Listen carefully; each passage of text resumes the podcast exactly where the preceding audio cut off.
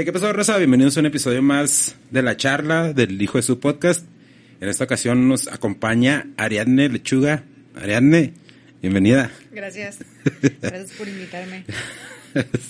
Se está aventando un vivo, un en vivo, Ariadne. ¿Cómo estás? La, la story, ¿no? Que sí, que está bien. donde Sí, sí, sí, pues es que tiene que, tiene que salir la story, que tiene que, presumir. que estar ahí. ¿Cómo estás, Ariadne? Muy bien, gracias. Bien. ¿Tú qué tal? Pues aquí, eh, es- esperándote para, para platicar de drogas, de cavernícolas y de muchas cosas más. Pues voy a tratar de ayudarte lo más que pueda en mi capacidad y en mi experiencia. Sí, no, no. Eh, Sobre todo en la experiencia. eh, sobre todo en la experiencia. No, eh, estábamos platicando eh, hace unos episodios con, con Elika. Sí. De, del libro de, de Noah Harari, el de Homo Sapiens. Y una vez me preguntaba a alguien que por qué los hombres todo el tiempo les dábamos regalos a las mujeres cuando empezamos una relación. Y mi respuesta fue de, esa es mi, esa es mi respuesta, eso es lo que yo creo. Y no sé si, si a lo mejor me la estoy copiando de- de- del libro, pero le decía yo que era como que desde los tiempos de los cavernícolas, ¿no? Ajá. Que, que llegaban así con el cacho de, de venado, de mamut, de lo que sea, y pues, órale, mi chava, empiécele, ¿Y ¿no? qué? Entonces le digo que yo creo que ese es como que por instinto, ¿no? De los hombres de, de, de hacer eso, de, de como tratar de proveer, ¿no? Pues creo que es parte del cortejo, ¿no? O sea, ahora son flores y otras cosas, pero antes era también así, la pata del, no sé, elefante, cualquier cosa, ¿no? O sea, para que veas Sí. que... No sé si es para que veas que pienso en ti o para que veas qué tan machín soy, para que me pueda diferenciar de todos los demás allá afuera, pero Mm. yo creo que siempre ha existido. Oye, Pero eh, también, te digo, por, por eso del, del libro de, de Noah Harari, el de Homo Sapiens, eh, está, en uno de los capítulos comenta de antes cómo eran las civilizaciones, ¿no? Antes las civilizaciones, eh, todos se protegían, todos los hombres cuidaban a la, a la mujer, todos los varones cuidaban a la hembra porque no sabían si el bebé era de ellos, ¿no? Como que compartían todo ese rollo. No sé qué tanto sea eso, pero yo creo que ahorita todavía es igual, ¿no? Ah. Muchos sugar. Muchos sugar, Sugar daddies. daddies No, pero ya no es otro si rayo, no. Los, los, los, los sugar daddies eh, tienen otra, tienen otra, otra función, creo de hecho, yo, ¿no? acuérdate que las civilizaciones antes eran matriarcales. Sí. Entonces las mujeres eran las que dirigían ahí todo, todo el huevo, ¿no? O sea, ellas eran las que decidían qué porciones de comida se iban a servir, cómo se cuidaban a los hijos, cómo se educaban, porque los hombres nunca estaban, no siempre estaban Sí. cazando, no estaban pro- proviendo eso. Pero las mujeres, pues eran las que tenían ahí toda, toda la dinámica controlada. Y yo no sé en qué momento se cambió, ¿no? O sea, en qué momento se decidió que el hombre era el que iba a empezar a decidir qué, cómo, cuándo y dónde y, y por eso estamos aquí en fuego, no como civilización y como humanidad, porque yo estoy segura que si hubiera más mujeres al mando y, y a cargo sería una historia completamente distinta. Pero ahí es como que esa, esa parte de, de la evolución, pero como, como que vamos en retroceso, ¿no? Como que nos estamos- Involución, ya no es Sí, evolución, ¿no? ándale. Ya es involución. Sí, como que es esa evolución inversa porque estamos regresando a prácticas antiguas que muchas de ellas pues eran hasta sanas, ¿no? O sea, eh, simplemente pues los psicodélicos, ¿no? Los psicodélicos es una parte que pues las culturas eh, antiguas la utilizaban mucho, ¿no? Que, eh, por decir los, los mayas, pensaban que ellos eran dioses porque en su cuerpo tenían un dios que con el cual podían interactuar cuando, cuando utilizaban los psicodélicos, ¿no? Sí, Como la cibicilina y todo este rollo. sí. Eh, específicamente de los hongos hablando, ¿no? Este, el uso de los psicodélicos y sobre todo de la psilocibina te lleva desde el principio de la civilización y lo ves en las est- estatuas mayas que muchas son hongos, ¿no? Y son dibujan al como que al humano enfrente, ¿no? Y, y Sí. es un hongo así prominente. Y ellos lo usaban para mm, eh, adivinación, o sea, para ver si venía un mal augurio, para ver si podían plantar ese día mm, su nueva cosecha, todas estas cosas, ¿no? Ellos utilizaban mucho los psicodélicos y te digo, sobre todo los hongos, de lo que se sabe ahorita. Mm. ¿no? Pero los hongos, lo- los hongos son este más prominentes en México. Sí. Y en Brasil puedes encontrar la raíz de lo que es la ayahuasca. No, entonces varía por región. Entonces en México son los hongos. Y también este los indios Cherokee y todo lo que se dividió en aquel entonces que era México, que ahora es Texas, Arizona y todo eso, también ellos usaban los hongos también muy seguido y el peyote. Sí, sí, es una de las cosas que a mí me llama, me llama mucho la atención porque utilizaban hasta el tabaco, hacían enemas, ¿no? Eso ya creo que al parecer fueron los aztecas, ¿no? Hacían los enemas. para- Eso sí no lo sabía. Sí, hacían los enemas y pues básicamente lo que lo que leí es que era como si te fumaras 20 cigarros de, Claro. de un chingazo, ¿no? Entonces Sí. obviamente pues el, el famoso stogie, ¿no? De Sí. que, ah, cabrón, y, eh, no, obviamente pues no, no. Oye, pero hablando de evolución, sí sabes esta teoría de mm, Terence McKenna, creo que es, Ajá. que se llama Stoned Ape, ¿no? El son, y, eh, estoy familiarizado, sí, Sí, sí. que supuestamente es que cuando todavía éramos... Mo- mm, ajá, Monos, ¿no? sí. Ese inter, ¿no? Sí, sí, de monos y Eh. lo que sea que seamos ahora. Este, que los ah, monos empezaban a comer los hongos que salían del excremento de todas las, los ganados que seguían, ¿no? Entonces, eh, sabemos que la psilocibina crece en el excremento de la vaca. Entonces, de repente un día un, uno de ellos dijo, ay, pues a ver qué onda, tengo hambre, supongo, y se lo comió. Y que, que ahí fue el primer, em, dat- la primera em, acknowledgement, ¿no? Sí, o sea, lo primer, se dieron cuenta la primera vez de la conciencia. Sí. Se dieron cuenta de la autoconciencia, de lo que eran, de sus extremidades, de que podían pensar, y luego de repente de ahí fueron diciéndole a otros, oye, ¿sabes qué? Esto me pasó, o así, en cualquier lenguaje que ellos podían eh, comunicarse, y todos empezaron a poner súper locos, y de ahí empezamos a evolucionar.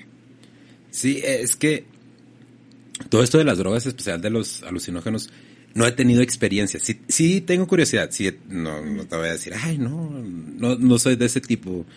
Eh, nunca he tenido la experiencia con un, con un, este, con un psicodélico. Pero inclusive no recuerdo quién sacó esta teoría que al parecer no era un arbusto de ayahuasca. No recuerdo que, a ver si, lo- si lo puedes encontrar, que dicen cuando, cuando eh, Moisés subió al, al monte Sinaí, el arbusto que se estaba quemando, el que le dio los diez mandamientos, creo que era un arbusto de ayahuasca o algo así, entonces es, De mota. Sí, yo creo.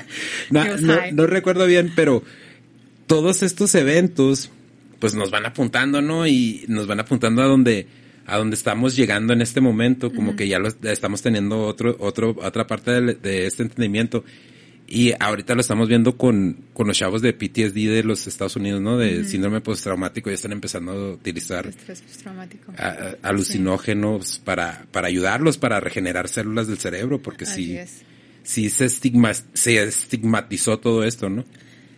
Eh, muy poca gente, yo creo que ahora es mucho más común, sobre todo con el acceso que tenemos a internet, ¿no? Y que ahora los centennials, o sea, la siguiente generación, son unas pistolas y quieren investigar y resolver todo, ¿no? Pero, este, de hecho, el Prozac, los primeros antidepresivos que Sí. se crearon por el hombre, copiaron parte del diseño de la célula de la psilocibina.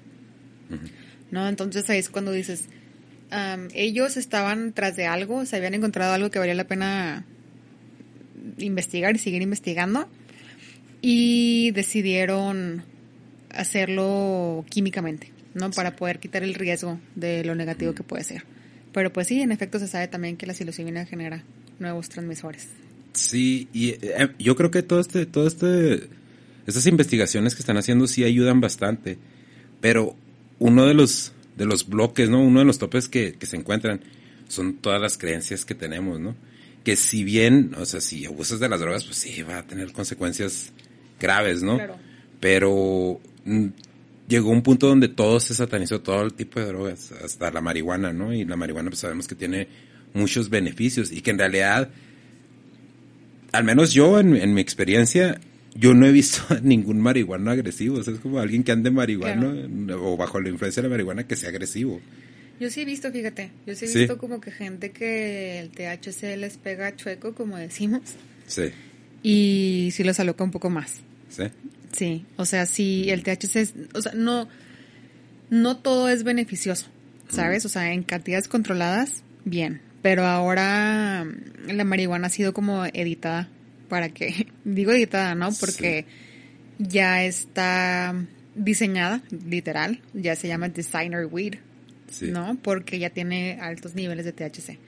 O sea, que era lo que no se veía antes. O sea, en los 70 se tenía 3, 4% de THC. O sea, que, es, que era la mota normal que... Entonces yo ya nada más fue la que- mota normal. que fue la que se empezó a subir a, a Estados Unidos, ¿no? Con, con Caro Quintero y la Sin Semilla y todo esto, la Acapulco, Acapulco Gold. No, Sí. entonces de repente en California empezaron a ver que cruzaban dos tipos de planta y salió una nueva semilla y esa semilla estaba mutada. Son mutaciones. O sea, lo que ahora ves de todo tipo de marihuana o cannabis, como yo le digo, es mota am, diseñada por el hombre. O sea, ya no es, ya no crece. así Ya no es orgánica. Ya no es orgánica en el sentido de que no te la puedes encontrar en la calle o en la sierra. No, o sea, ya todo se mutó para que tuviera altos niveles de THC y altos niveles de THC sí puede llegar a darte una psicosis. ¿Sabes? Como si influye Sí. mucho en el sistema nervioso y sí te puede poner así como de medio loco. O sea, se supo que también unos chavos así como que en la escuela, en una prepa, allá en California, un chavo se brincó de un techo de, de una high school porque se había metido no sé qué tantos jalones de un vape de Ah, weed cabrón. y la perdió. ¿En serio? Sí, o sea, no es tan safe. O sea, es como no es tan, tan, tan seguro. O sea, por eso ahora la Ah. gente cuando me dice, oye, tienes vapes, o sea, tienes que primero ver de dónde viene, cómo, cuál fue el proceso de extracción y sobre todo ver el nivel de THC que tiene. Eh, pero también, o sea, pues son dos, dos químicos, pre- dos, com- com- ah, corrígeme si estoy mal, pero son dos composiciones químicas las que tienen la Compuestos marihuana, ¿no? químicos. Compuestos químicos, que son el THC y el CBD. Bueno, existen mucho más. CBD, Pe- CBG, pero los más CBN. predominantes. Los más predominantes sí, en efecto. El más predominante puede ser el THC y luego sigue el CBD. Y luego el CBD. Dependiendo del tipo de cannabis que sea. Que el, CBD es el que ya se está empezando a utilizar para desinflamar y para ayudar con, con memoria, y con, e inclusive hasta ayudar con, con eh, ayu- a bajar de peso, ¿no? Pues es, el, es lo que tenemos, es a lo que tenemos acceso a Sí. más comúnmente y sobre todo últimamente en Estados Unidos. ¿Sabes cómo? Pero no podemos quitar el efecto del THC. O sea, la cannabis medicinal es partes iguales THC, CBD. Mm. ¿Sabes cómo? O sea, no puedes tener una parte sin la otra.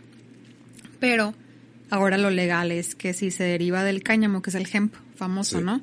Es legal. Entonces, pues es lo que tenemos acceso. Sobre todo en los estados en los que no es legal. En, en, ¿Estás hablando del, del CBD o Del de- THC. Del THC. Pero eh, también hay el CBD que, que ya está utilizando como para compuestos aparte, ¿no? Sí, sí, pero te comento que el CBD, o sea, mucha gente dice, oye, pues el CBD es- es súper buenísimo, este, me va a ayudar, me va a sanar, lo que sea. No, para empezar, la cannabis es paliativa. Sí. No te va a curar. No, no te va a quitar el problema. O sea, en cuanto te lo dejas de consumir, puede regresar y lo más probable es que vaya a regresar. Ok. De hecho, en pacientes en California que toman cannabis completa para casos de cáncer, tumores, Mm. O sea, tienen que seguir tomando cannabis como por unos dos años todavía para evitar que el tumor regrese.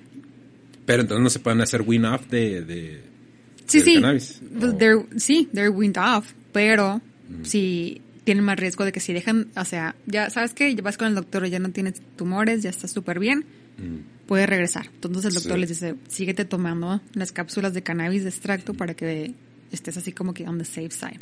Sí.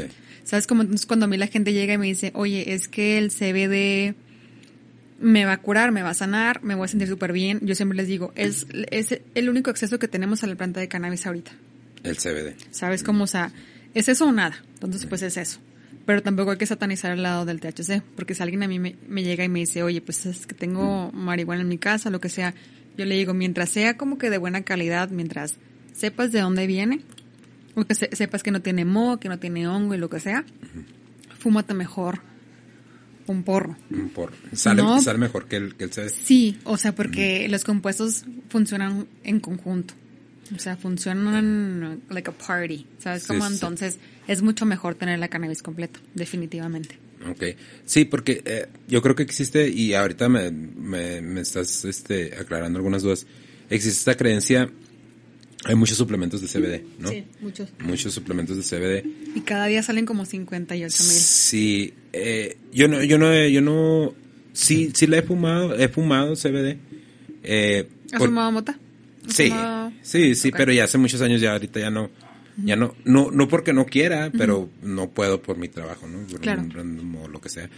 Eh, porque pues no, o sea, en realidad no es, para mí es, ah, en, en, en mí la experiencia que yo tengo con la marihuana es una droga muy pacífica, ¿no? Me, me, me ayuda mucho a relajarme y todo este rollo. De hecho, me relajo de más porque me- cuando lo, lo hacía, pues me reía de todo, ¿no? Si me decían, eh, tienes la cabeza culo de Sí. gallina, yo, "Ah". Y, pues para ver películas, pues olvídate, ¿no? Es la de película de Bob Esponja acá bien Sí, arreglada y high. te vas en un viajezote, pero, pero te digo, eh, pero yo no, yo no experimentaba mucho, no he experimentado mucho, como decir, con estas variantes, ¿no? De, Sí. de- de la marihuana, como las que estás platicando. Eh, pero existe esta creencia también y ah, hay- aquí quiero que, que me ayudes a, a- a entender un poquito más esto.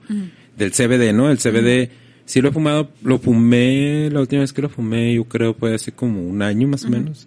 ¿En vape o en cigarro? No, en cigarro, en cigarro, lo fumé en cigarro. Sí tenía como punto .04 THC, algo De así. hecho, el nivel, el límite legal en Estados Unidos es .03. Ah, ándale. Entonces, sí. todo lo que encuentras en El Paso o en, en Texas, en lo que sea, este, tiene que tener ese límite, porque si Sí. no ya es ilegal, ¿no? Y ya puede tener un efecto más alto, según ellos. Sí, no, eh, eh, ah, yo no sentí ningún efecto así como los que sentía con la marihuana, pero sí me ayudaba a dormir. Claro. Me ayudaba a dormir. Eh, porque estaba, pues, tenía un chingo de ansiedad por pendejadas, ¿no? Eh, pero yo sí me fui por ese rollo de que no, pues el THC, digo, el, perdón, el CBD no tiene nada de THC, no estoy haciendo nada así como que me vaya, como decir, a fallar un, un, un antidoping, ¿no? Que en mi trabajo pues se, se requieren mucho. Eh, pero ahorita me estás diciendo que probablemente sí, ¿no? Sí, o sea, mucha gente me dice, cuando van a comprarme, oye, me hacen dopings. Y lo que yo digo, puede que salga. O sea, se piensa o se puede saber que te tomas un frasco de una sentada de CBD Sí. y luego a la hora, dos horas, haces un examen de orina y puede salir positivo. No, pero tendrás que tomarte todo el frasco. Entonces, como te estás tomando una, no sé, cincuenteava parte, entonces no tiene un significado. O sea, es como no es una concentración significativa como para que sea positivo en un examen de doping. Na- nada más para aclararle a la gente, Sammy, pon la, pon la página de Ari. Eh, Ari, Ari eh, vende productos de, de CBD. Y eh, esos productos, eh, ¿vendes, eh, vendes nada más goteros? ¿Vendes vapes o...? Vendo vapes, eh, el aceite sublingual, Gomitas, cápsulas. am, teníamos patches, que los Patches. ponías así como en la piel, ungüentos. Mm, Y en un momento tuve la flor, sí. así como la que fumaste tú, Mm. pero decidí que era mucha placa. Ah. No, o sea, no quería que se malinterpretara. Sí. Con alguien que no sabe, Sí. pues, ¿no? Porque no es lo mismo tener el líquido ya en un frasco que Sí. tener un cigarro forjado como si pareciera Como si de pareciera un porro. cannabis. ¿no? Se puede malinterpretar, sobre todo para la policía. Eh, está curioso cómo, cómo funciona todo esto, ¿no? Porque, Ica, como cuántas veces han, han dicho que ya es legal la marihuana en México. Mm. A ver, platícame. De la marihuana legal aquí, Sí, aquí. el cannabis. El, cannabis. Pues se pasó una ley, pero todavía no está regulada. Es- No. eh, fue la más reciente. Sí, o sea, ya se aprobó. Eh, como autocultivo puedes tener ocho plantas en tu casa Sí. y tienes acceso a plantar, crecer, cosechar, extraer, fumar y otra que creo que se me olvida, ¿no? Entonces tú puedes eh, estar a cargo de toda la cadena Sí. como tu propio proveedor. Eh. Entonces lo que busca México es eliminar el narcotráfico dejándote crecer cannabis en tu casa. Pero fumar es fumar de forma recreativa o de forma medicinal? No, de forma recreativa. De hecho, la medicinal todavía no está como que tan regulada. Okay. O sea, es más fácil como yo que tengo un amparo para yo crecer en mi casa. O sea, yo apliqué para un amparo hace dos años. Sí. Y hasta hace como, ¿qué? ¿Dos meses? Como dos meses me llegó ya el papeleo para que si alguien llega a mi casa a tocar, yo pueda decir, tengo un amparo de Cofepris donde yo puedo consumir de manera recreativa Sí. lo que yo quiera.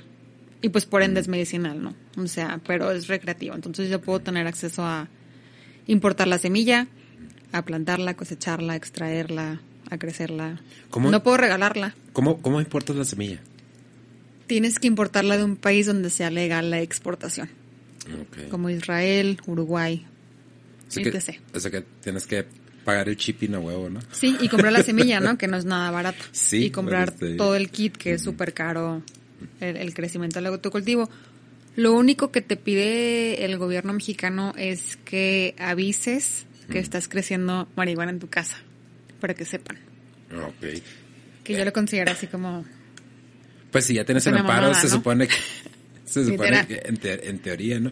Pero Porque si es, se pero para, si es para que quieres saber. Ajá. O sea, ya me diste el amparo y ya me diste el permiso. Tú ya viste que yo soy una ciudadana competente y, y I'm completely able, ¿no? Sí, de sí. crecer y hacer lo que yo quiera en mi casa. Entonces, ¿por qué quieres saber? O sea, ¿por qué quieres tú regularme indirectamente e ir a mi casa a checar cuántas plantas estoy creciendo y qué estoy haciendo en mi casa? Oye, pero en- entonces, si necesitas un amparo para esto, quiere decir que no está de todo, del todo Necesitabas legal. un amparo hace dos años, cuando yo lo saqué. Y ahora ya nada más es un permiso directamente en Cofepris, pero Cofepris creo que está solamente una persona encargada de eso y hay una lista de espera así de como ocho meses para que te puedan dar Ah, el no permiso. Para que puedas aplicar y meter el papeleo para el permiso y luego para que te lo aprueben, pues ya es otra cosa. ¿Y tú sí crees que eso sí sea una, una estrategia efectiva? Porque, no, mira, no, ahí estoy hablando de, de- de la cola, ¿no? Me lo voy a sacar de la cola. Yo creo que los problemas de, de drogas no son necesariamente con la marihuana. Yo creo que son otros tipos de drogas los que están causando los problemas de violencia y todo esto, ¿no? Mira, mientras haya un consumidor, Sí. tiene que haber un proveedor porque hay una demanda. Sí. ¿no? Y ese proveedor se está haciendo rico de eso. O sea, no está vendiendo mota porque quiere. No, pero realmente lo que yo digo es que las drogas no provocan adicción, sino que el humano es el que se vuelve adicto. Sí. ¿Sabes cómo? O sea, ahí la variable es el humano. No, o sea, la droga que te pongan, tú puedes hacer lo que quieras. Y hay personas que van a consumir la misma cantidad de, de, no sé, cocaína, peyote, lo que sea. Y una se va a juquear así bien, bien cañón con eso y a otra pues le va a dar igual. No, entonces la gente que dice, no, sí, la cocaína provoca un efecto en el cerebro similar al del azúcar y bla, bla, bla. Y ¿sabes cómo hace que quieras consumir más? Pues sí, pero ya, ya está ahí, ya entra la variable, la variable, perdón, de la conciencia de lo que tú quieres hacer. Sí. Lo, Y de hecho ya hay dos amparos en México para poder consumir cocaína de manera recreativa. Ah, cabrón. Sí, un güey dijo, ay, pues ¿sabes qué? Pues si es de mota, pues chingue suyo, también lo hago, Sí, no hay sí. bronca. Y quiero consumir, quiero echarme mis líneas en el antro sin que nadie me diga Sin nada, diga ¿no? nada. Y se lo aprobaron. Es, es que yo creo que nos falta mucho, mucha información sobre, sobre, lo, sobre lo de las drogas. Y, Sí. y gente que ya ha escuchado el podcast va a decir, este cabrón, ¿cómo le tira la religión?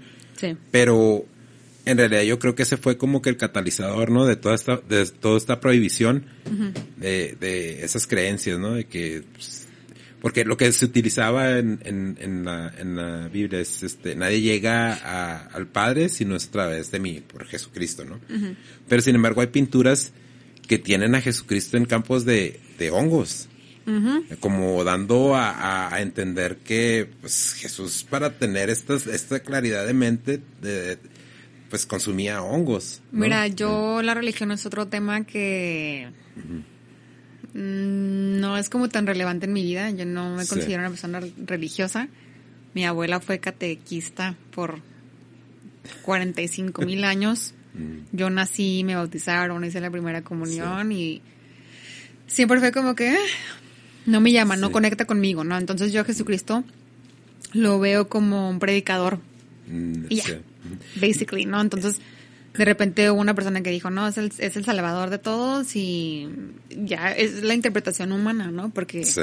En ese momento había personas que estaban interpretando lo que estaba pasando en ese momento. Entonces, ¿cómo sabes que si pasa ahorita lo mismo con Jesucristo, va, va a pasar a la historia de la misma manera? O sea, no sabes. Y, y es el, el, el síndrome ese del teléfono descompuesto, ¿no? Sí, no, hay, no hay forma de, de, de saber qué fue lo que dijo, qué fue lo que no dijo, qué fue lo que aprobó, qué fue, qué fue lo que no aprobó. Mira, si la gente, y el argumento que cuando me dicen de la religión, que realmente nunca me he topado con una persona que me lo diga, que me lo saque, que me saque como esa carta del uno. Yo digo, güey, pues si Dios no lo hubiera querido, no estaría en la tierra. Sí. No. Entonces, si no hubiera querido que creciera la wheat, que creciera el peyote, todas esas cosas, o sea, no lo hubiera diseñado, porque según ellos dicen, Dios hizo el mundo a su imagen, ah, digo, al hombre a su imagen y semejanza, y nos dio el mundo y lo creó, ¿no? Sí. Para que viviéramos aquí placenteramente y a gusto. Entonces dices, güey, te dio la mota y te dio todo lo demás para que te divirtieras, o sea... He's cool. He has your back. Sí. Because he gave you this. ¿Sabes cómo? O sea, tampoco es como tan gacho para que nada más fueran cosas químicas. Son, de nuevo, te digo, yo creo que son creencias bien limitantes que se han heredado no de, de esta generación, ¿no? De la generación anterior y la que sigue, la que sigue. Porque también te voy a ser honesto, si hay cosas que a veces digo, ay, Diosito, perdóname por lo que voy a decir. Cuando yo sé que no estoy haciendo algo o diciendo algo Sí. así tan terrible, ¿no? Sí. Pero todo este, todo este rollo de las drogas se, es precisamente por eso, por, por la religión. Yo creo que la religión sobrepasó, impuso lo que tenía que imponer y mucha, eh, mucha gente, eh, es, yo creo que es naturaleza humana, ¿no? Sí. Le prohíbes algo y la gente lo va a querer más, ¿no? Es con los pinches narcocorridos, ¿no? Que, o sea, aunque no sea la música más chida, Sí. un chingo de gente lo escucha porque no, Como un niño, ¿no? Le dices Sí. que no agarre algo y más lo quiere agarrar. Sí, definitivamente, pero en Estados Unidos pues empezó la prohibición con Nixon, Sí. ¿no? Entonces son campañas políticas realmente. O sea, le pegaron al catolicismo y sabes que pues ya, ese, esa persona ganó la presidencia de Estados Unidos. Entonces, antes había más acceso a que fuera estudiado. ¿Sabes? Como a que fuera analizado en laboratorios para ver los beneficios que tenía en el humano. Y luego fue como, ya no, o sea, ya no hay acceso, ya no puedes crecer. Incluso farmacéuticas, ¿no? Que son usualmente las que hacen los estudios de mercado de esas sustancias en humanos, les prohibieron completamente tener acceso a psilocibina o a peyote o ayahuasca o a lo que sea, ¿no? Entonces se volvió un poco más difícil comprobar que tenía beneficios. Pero todos los resultados y todos los estudios que había antes de eso tenían una, un diagnóstico positivo. O sea, tenían un forecast positivo de que sí ayuda a las personas. Sí, es que, de nuevo, yo, yo, yo lo que estaba viendo es que vamos en ese retroceso eh, cultural porque varias de las cosas no, no, no estaban tan mal. Progresión, pienso, ¿no? Progres sí, sí, sí. O sea, no es retroceso porque pues seguiríamos como... Es que en, en parte si lo ves sí es un retroceso. No de mala manera, porque no todos los retrocesos son malos. Claro. Pero si estamos regresando a esas, a esas costumbres antiguas, donde lo, lo que te decía, ¿no? De, de, de, de los, de las personas antes vivíamos en camadas, el, el cazador y el, el, el, el que colectaba la, la fruta, la verdura, ¿no? todo esto. Entonces, esos grupos protegían a las mujeres y protegían a los niños porque no sabían de quién era el niño. Entonces, entre todos, o sea, un solo niño podría tener varios padres, ¿no? O sea, de verdad que Prote- te voy a pedir quote de esto para que donde lo leíste. es en la el- revista en Más. el libro, no, no, es en el libro de, de El de Homo Homo sapiens, ese que te explica. de Noah Harari. No, sí, es, es, es muy bueno ese libro. Sí. Este, pero, eh, de nuevo, yo, yo, yo sí creo que, que sí, este, sí funcionaban así mejor, eh, bueno, no necesariamente mejor, pero había un, funci- un funcionamiento más práctico de, de, la- de las, de las comunidades, ¿no? Entonces, parte de ese, de ese, de ese funcionamiento práctico era precisamente esa apertura, ¿no? La apertura y ahorita pues es lo que estamos viendo de- y es lo que estamos platicando, ¿no? De, Pero ahora creo que estamos más separados que nunca, ¿no? O sea, ya no es algo colectivo, ya es una individualidad al mil por ciento. sí. No, entonces ahora buscamos lo que nos hace bien a cada uno. ¿No? O sea, como humanos tenemos el derecho de buscar soluciones a nuestros problemas o a nuestros retos y a lo que sea. Y creo que uno de ellos es buscar el bienestar en lo que sea que lo puedas encontrar. ¿Sabes? Ya sea psicodélicos, ya sea lo que sea. Entonces, con esta individualidad te da como un cierto tipo de poder de decisión sobre tu propia vida y sobre tu, propio destino y sobre tu propio rumbo. ¿No? De decir, tengo todo el derecho de buscar las alternativas posibles y probables sobre este problema que tenga para poder encontrar una solución. ¿Y tú a qué crees que se deba que estemos buscando esa individualidad? Creo que no estamos en esa individualidad. Estamos... ¿A qué se deba que cada vez somos más personas? ¿Tú crees? Y cada vez conectamos menos con las personas que están, que están enseguida de ti. Es más difícil hacer comunidad, ¿sabes cómo? O sea, tú conoces a tus vecinos, porque yo no. Y mi mamá conoce a sus vecinos como si fueran sus mejores amigos, ¿sabes? O sea, empezó, empezamos a evolucionar y yo pienso que en vez de ir a algo colectivo, vamos a algo mucho más individual. Sí, pero...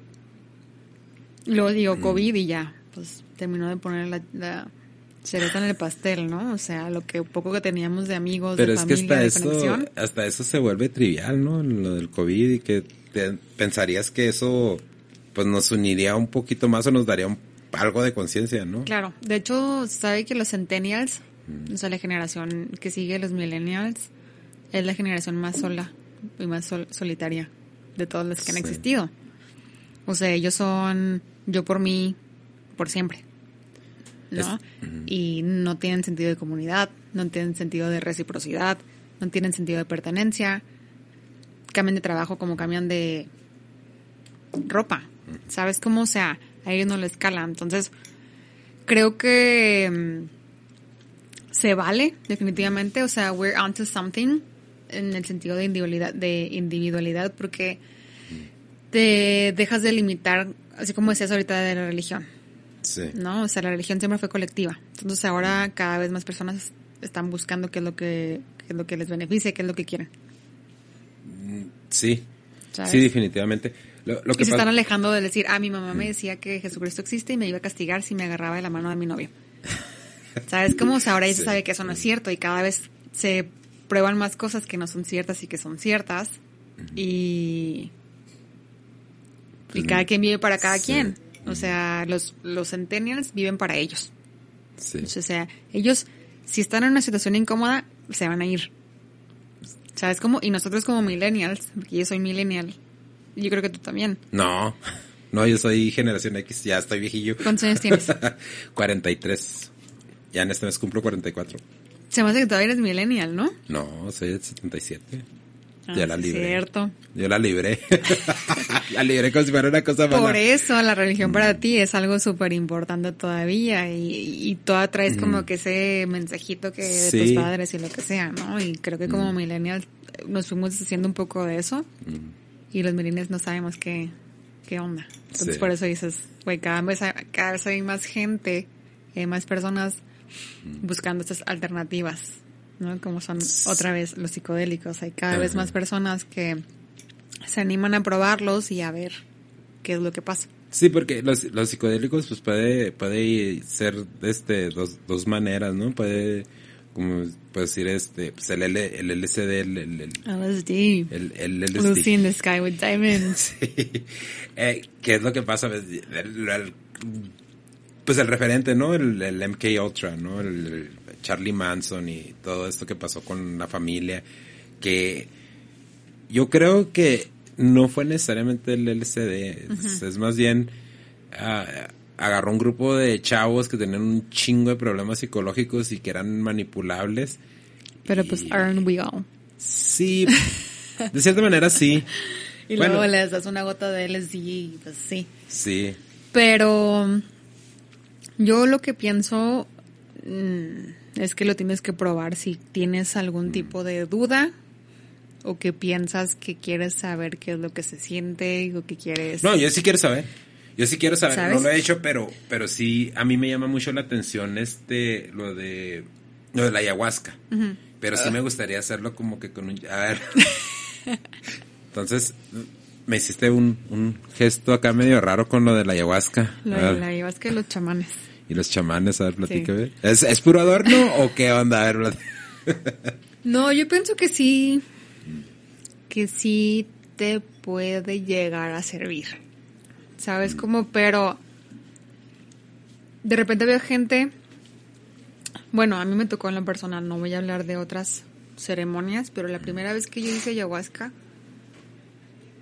fue un güey que venía de Colombia y tenía como 60 años. Y se estaba dando la morra que estaba organizando Ah, la o sea, sesión de ayahuasca algo y la morra tenía mi edad. Ah, no manches. Entonces dices, güey, how serious is this? Pues y es que había como también se- 70 personas sentadas en el piso, vomitando, Ah, no alucinando. manches. ¿En serio? y como chamán se supone que tienes que guiar, ¿no? A cada Sí, persona. sí. Y dices, güey, o sea, out of control. No estaba, no estaba... Totalmente fuera de control ese, ese rollo. ¿Sabes? Como ya a mí ya no, o sea, no me pareció esa onda. Y la segunda vez que lo hice, ah, no estaba preparada. Y con mi carne, una hamburguesa un día antes, ¿sabes? O sea, no me preparé así como que adecuadamente y, Te- y me fue ah, el nabo. Hay un, hay entonces hay un proceso de que te tienes que preparar en, en todo este rollo o qué onda? Sí, pues haz de cuenta que tengo un poco de frío. Haz de cuenta que una semana antes. Eh, ahí está bien, si quieres ahí está bien. Como en el 21. Ah, El 21. ahí está bien. Una semana antes tienes que dejar de comer carne, tienes que dejar de tener relaciones sexuales, tienes que dejar de comer- consumir alcohol, eh, estar haciendo tu intención, ¿no? ¿Qué es lo que quieres trabajar? ¿Qué es lo que quieres solucionar? ¿Qué es lo que quieres resolver? Ya sea, no sé, una separación, la muerte de alguien importante, retos en el trabajo, whatever the fuck you have an issue with. ¿No? Entonces, eh, habemos personas que yo en este momento no me lo tomé en serio, así para nada, ¿no? Entonces un día antes comí hamburguesas y no me preparé, no lo intencioné y me fue súper mal. Se le llegó es que es purgativa. Ah, que le llamas purgativa. Estás vomitando y tienes diarrea al mismo tiempo. Y te lo voy a poner gráfico, porque así es como es. O sea, Sí, no sí, te lo voy a pintar bonito. Tienes un... Estás sentado en el sanitario, literal, con un balde enfrente vomitando. Ah, cabrón, no me lo platicaron a mí. Y, es- y cosas salen de todos lados, güey. Mm, O sea, ah. hasta por, la, hasta por las orejas. ¿Sabes cómo? Y no es bonito. Para nada. Para nada. Entonces At todo este rollo que dicen que te sientan allá en... Porque ya, yo te, te voy a ser honesto, yo me imaginaba una ceremonia acá en Perú, sentados, todo Mm. Pues en el Perú, rollo. ¿sabes cómo en Perú? Pero en Juárez no, no esperes eso. Porque no lo vas a obtener. No, no, yo estaba hablando de, de hacerlo bien, bien, bien. Yo En el dije- Amazonas. sí, yo sí, es- yo sí estaba así como que Aunque ahorrando. ya el turismo, el- ya hay turismo ayahuasca, ¿sabes? Como entonces, como que ha perdido la seriedad de la práctica en los últimos años. Sí, O sea, ya hay gente tan- que, o sea, incluso, no sé, ahora Megan Fox y MGK, de los que soy súper fan, I love her. O sea, sacaron de que, güey, fue a hacer ayahuasca y todos mis monstruos salieron y bla, bla, bla. Sí. Y ese güey era súper adicto y ya es súper cool. Y dices, güey, that's fucking bullshit. Porque no es, no es permanente. Sí, ¿sabes? pues, O sea, final de bajas- cuentas es un trip, ¿no? Bajas del trip y te va como la jodida. O sea, como la jodida, por no decir otra palabra. O sea, te va súper mal.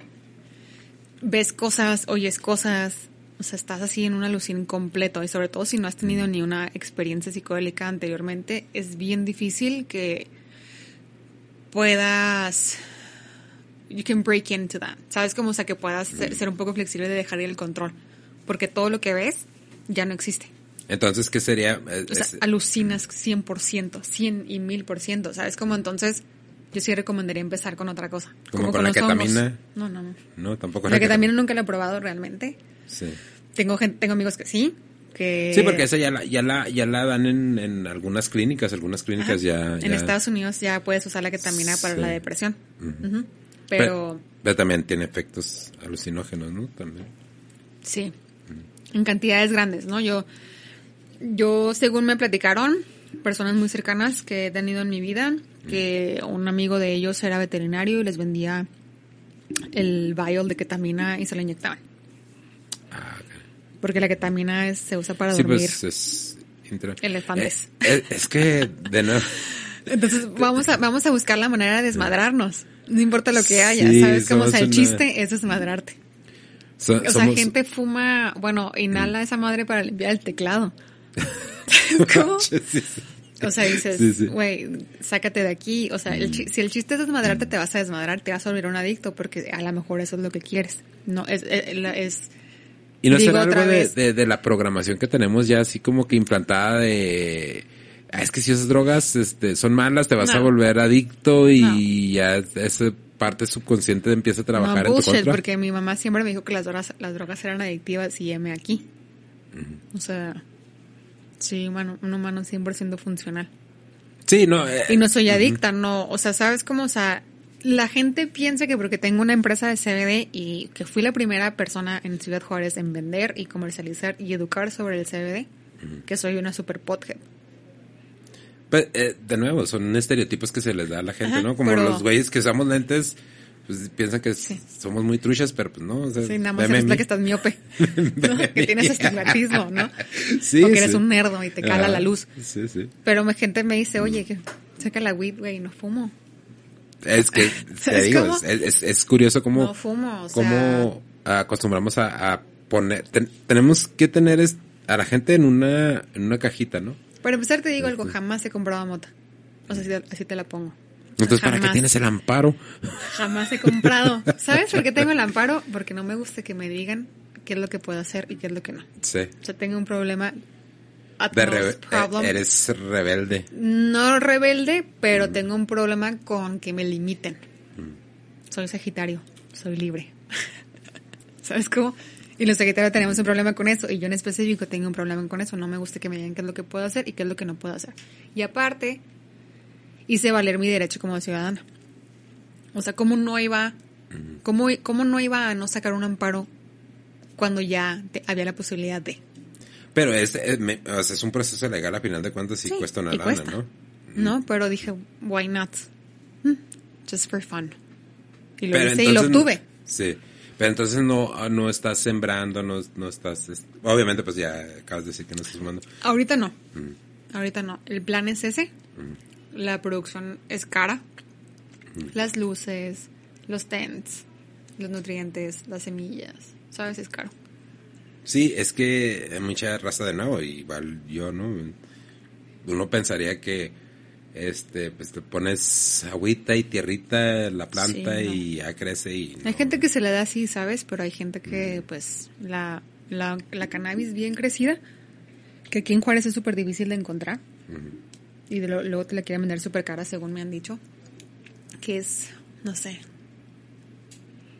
Purple Haze o Chronic, lo que era más famoso en mis tiempos, que era la Chronic, la Crunchy. Sí, no, a mí, a mí ya no me tocó la, a mí no me tocó la chronic. porque- Pero, pero otra vez te digo, eso se debe a que los niveles de THC van aumentando. Entonces ahora en un cartucho de THC ya te puedes encontrar un 98% de THC. Cero CBD, cero contenido entonces de otra manera despegas terapéutico. a madre, ¿no? y estás marihuana todo el día.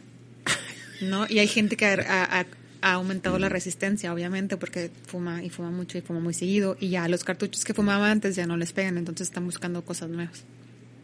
Pero ahí sí ya es, ya crean cierto nivel de dependencia, ¿no? Pues psicológica. O sea, yo no creo que la cannabis genere una dependencia fisionómica. No, pero es que no, no Pero psicológica sí, o sea, sí, no, yo tampoco creo que sea fisiológica, porque pues, ah, ah, no sé si tú, pero tampoco conozco a nadie que se haya muerto una sobredosis de, de cannabis. no, eso no existe. No existe. Entonces, se sabe que te, te- tendrías que fumar como 355 toneladas, pero para que fuera un malfunction del- de, los pulmones. ¿Sabes? Como, o sea, como que fuera Sí. otro órgano el que ya no está funcionando, sí que pero puede- que no es realmente una hacer con los, sobredosis. cigarros, con los cigarros regulares, ¿no? O sea, no es algo así por la, por la droga. Pero eh, lo, lo que lo que yo quería era parte de con, con esta con esta charla era quitar todo parte de esos estigmas, ¿no? de, de- o sea, hablar de lo que estamos hablando de de todo esto Eh, porque para empezar, este, mucha gente, ah, varias, varias veces, ¿no? Y la, la gran cantidad, estamos hablando de, tú, tú eres millennial, yo soy generación X, y tengo un poquito más arraigado todo ese rollo de, Así es. ah, no, es que es un, es un marihuano, por eso andaba robando, por eso. No, en realidad, yo soy una de las Sí, personas. yo pensé que robaba Por- y, and- he just he just so happened Sí, o sea, solo, que le gusta la mota, ¿no? Pero no es como que no es que automáticamente tú fumas un gallo y lo primero que pasa por tu mente es volverte una Es mala persona. volverte una mala o sea, voy a ir a matar a alguien, voy a ir a robar. O sea, dices, no, y definitivamente es nada más seguir estigmatizando a la gente de un nivel socioeconómico bajo. sí. ¿Sabes cómo? Porque quién fuma, o sea, porque los ricos no dicen, güey, yo también fumo mota. Pero sí fuman. Nada más, nada más. And they no do coke, and they Sí. do a lot of shit. Sí, sí, sí. O sea, yo conozco gente aquí en Juárez que ha tenido sesiones de ayahuasca personalizadas de un chamán super top y se gastan una lana y en su casa sus mejores amigos hyper rich en Campos Elíseos and they get stoned as fuck. Pero, Pero ellos no dicen. Sí, sí, no lo van a decir. ¿Sabes cómo entonces definitivamente el pachuco fue para estigmatizar a la gente de un nivel socioeconómico bajo? Sí. ¿no? Y esta manera de legalizar la, la cannabis en México eh, dignifica un poco a ese nivel socioeconómico que ha sido tan satanizado y tan discriminaliza, discrimina... Discriminado. I mean, soy pocha. Sí, ya sé. ¿Sabes cómo? Y, y se vale, porque los que más sufren realmente en la guerra del narco son ellos. O sea, no sé si te platicó Ika, Luis cubre muchas historias de tarahumaras donde los narcos los usan para cruzar cannabis. Y ahora que es lo más común fentanil y esas cosas, porque ya se migraron a otras cosas, a Estados Unidos, porque saben que aguantan. ¿Sabes cómo? Y ellos lo hacen porque pues no hay dinero.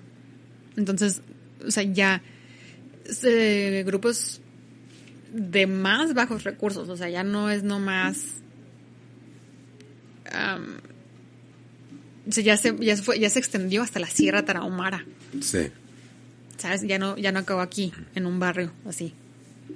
No que, que no es por seguir estigmatizando, pero para definirlo, ¿no? O sea, ya se fue hasta nuestros findes tarahumaras y ellos ya son un target del narco para cruzar cannabis a Estados Unidos.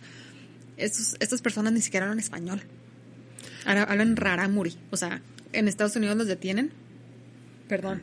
Y solamente un abogado, creo que en todo Estados Unidos, habla un poco de rarámuri y puede representarlos dignamente ante la corte.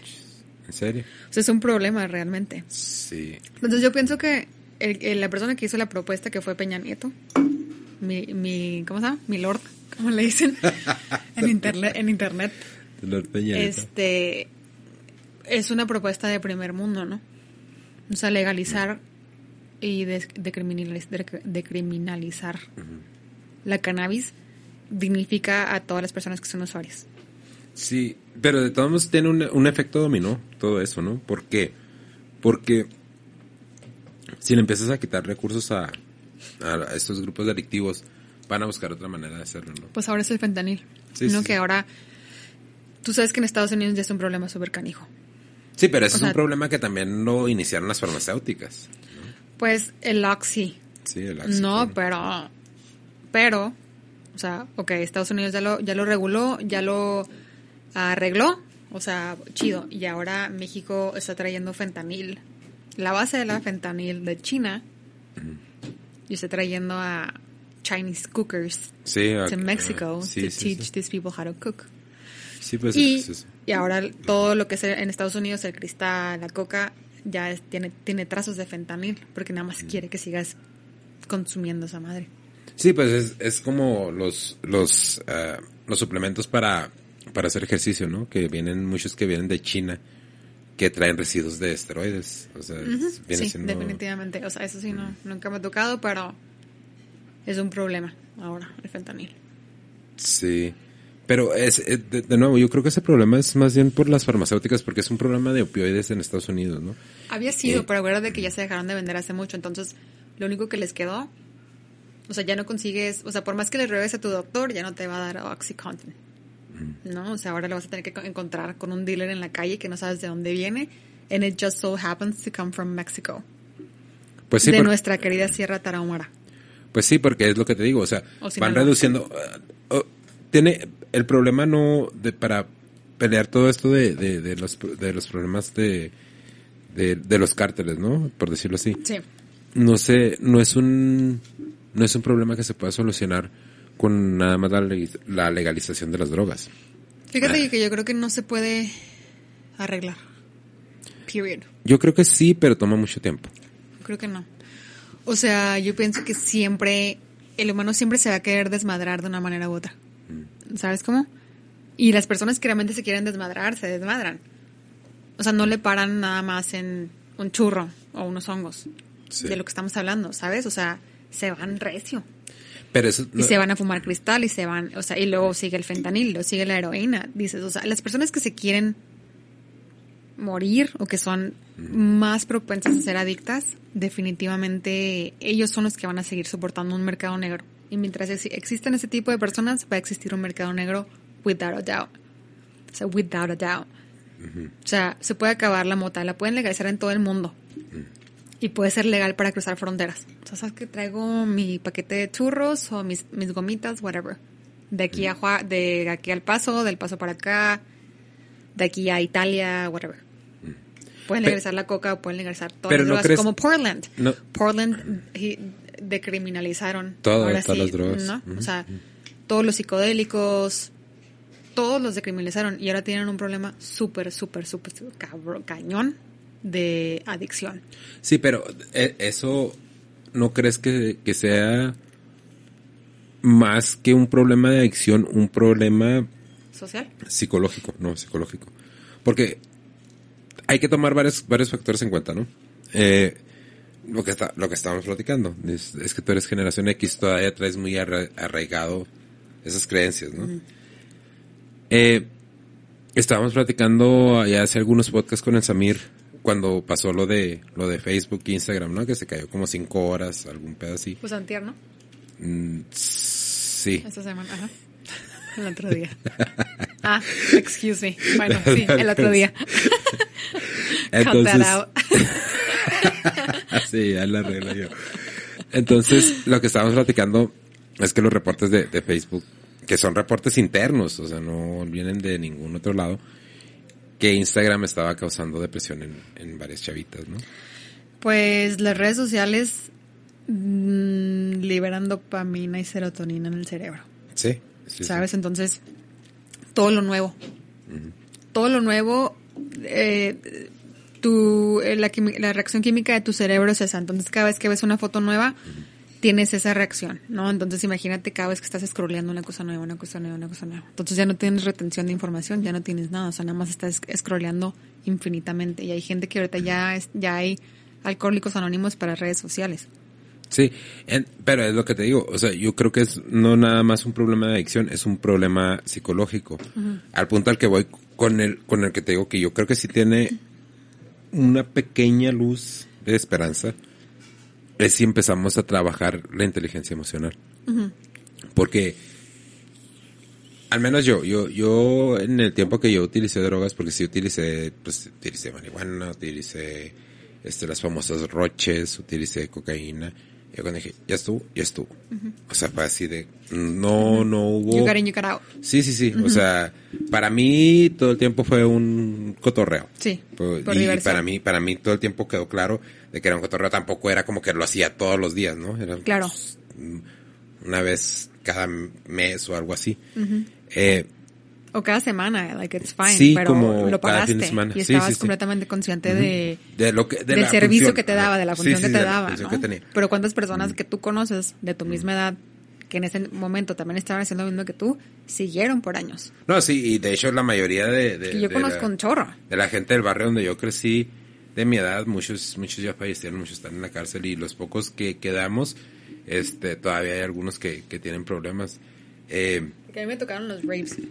No, a mí no me tocan los Tenía 14 años cuando fue mi primer rape y mi mamá, mi mamá me llevó. Sí. Ah, ¿Sabes? ¿te- ¿Tu mamá te llevó tu primer Ajá. rave? Ah, mi quinceañera fue en el Friends.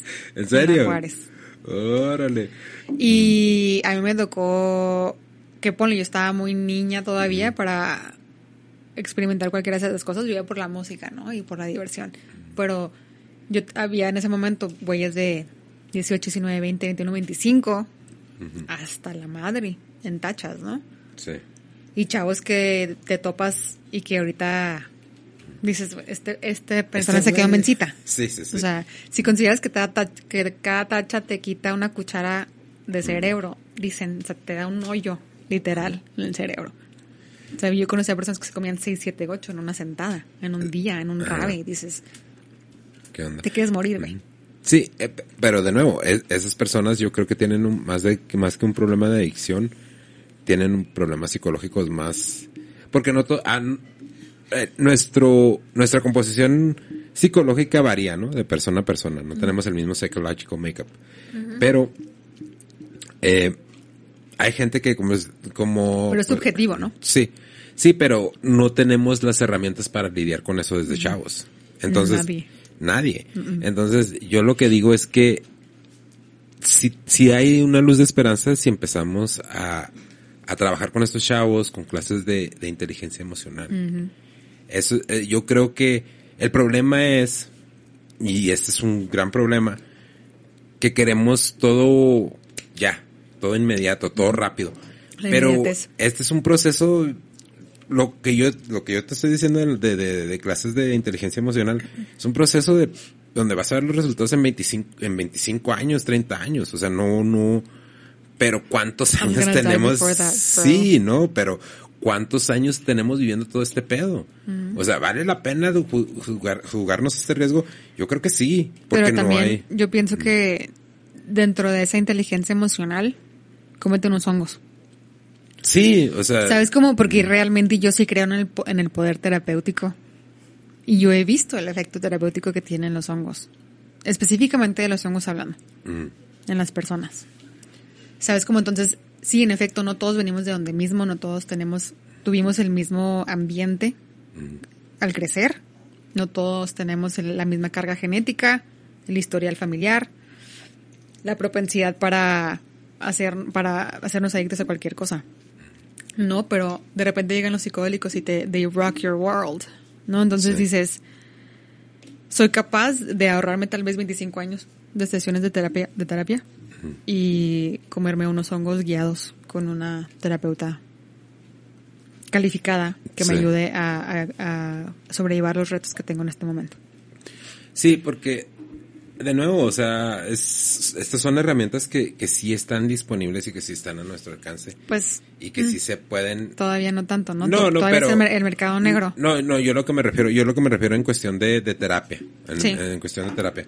Si están a nuestro alcance, pero sí estoy de acuerdo contigo, si hay, si se requiere algún tipo de suplementación, porque en realidad los hongos pues no son, no son un químico, no, o sea, no, vaya, Sí es. no, sí es, o sea, son químicos los que vienen integrados, pero no es, o sea, es un químico orgánico, vaya, si Claro, se puede decir, natural, se puede decir pues. así, sí. No es como, por decir, coca. ácido, coca, cosas así, donde ya entraron a un MDMA. laboratorio. Sí, sí, sí, sí. Eh, se, puede, se podría decir que yo utilizo el, el Lion's Mane en el café. Súper. Me ayuda, me ayuda mucho con la memoria, con... De hecho, uno de, los, uno de los pioneros de los hongos alu- alucinógenos que se llama Paul Stamets, Mm. también te recomiendo que lo busques, si no es que ya lo has buscado. Él hace un stack, ¿no? Entonces, cada tercer día haces una microdosis de hongos y you stack it with lion's mane. Entonces te lo Sí. tomas al mismo tiempo. Porque lion's mane también tiene efectos terapéuticos súper cañones, aumenta el efecto cognitivo del cerebro. Personas que han tenido infartos o parálisis o lo que sea, les ayuda a progresar. Y es permanente y no es paliativo. Entonces, Sí. ahí puedes realmente lograr algún tipo de sanación. Sí, porque te digo, yo, yo utilizo el Lion's Mane. Busca, busca el, el, el hongo, es eh, como león y luego es M-A-N-E. Ya Es- ves que hace mucho también salió el café este, el órgano gold. Sí. ¿Te acuerdas? sí, sí. Piramidal, que era ganoderma. Ujú. Entonces, también el reishi es un super hongo. Sí. Y si sirve, y si sirve Ajá. para, o sea, todo lo que es- esas personas decían para que lo que servía, servía. Bajar de peso, bajarte la ansiedad, sacarte una depre, sirve, pero realmente no era el café. Era... Yo el, el, el Lion's Mane lo empecé a tomar creo que como 15 días antes de que lanzáramos el podcast. Súper.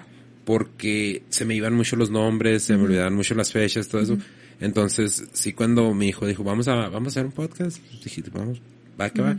Pero hay varios datos que, que tengo, pero no me acuerdo, ¿no? Mira, ahí, ahí está el hongo para la raza que no nos está viendo, que nada más nos está escuchando. Pues el Lion's Mane es un hongo. Mene- se- melena de león se llama en español. melena, melena de león en, en español. Este, yo lo utilizo en el café.